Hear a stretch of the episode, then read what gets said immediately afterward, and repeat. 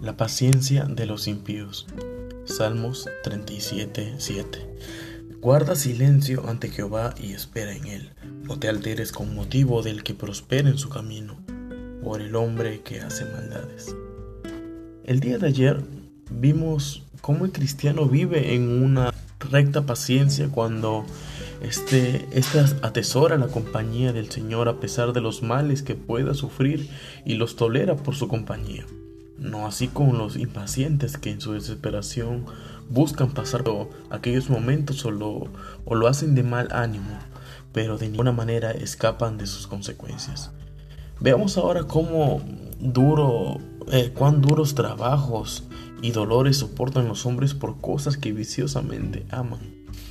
Cuántos riesgos y molestias afrontan por falsas riquezas, por vanos honores, por pasajeras satisfacciones, con la mayor paciencia. Los hallamos hambrientos de dinero, de gloria y de lascivia, eh, vicios, prontos a conseguir los objetivos que apetecen y a no carecer de ellos cuando los alcanzan.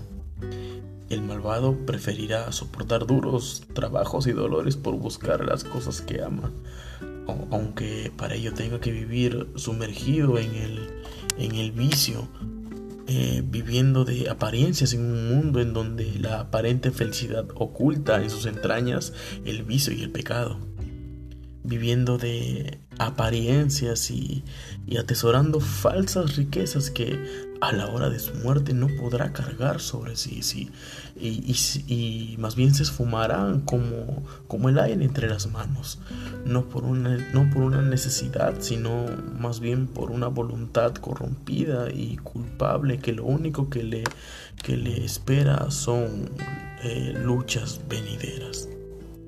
Que tengas buen día.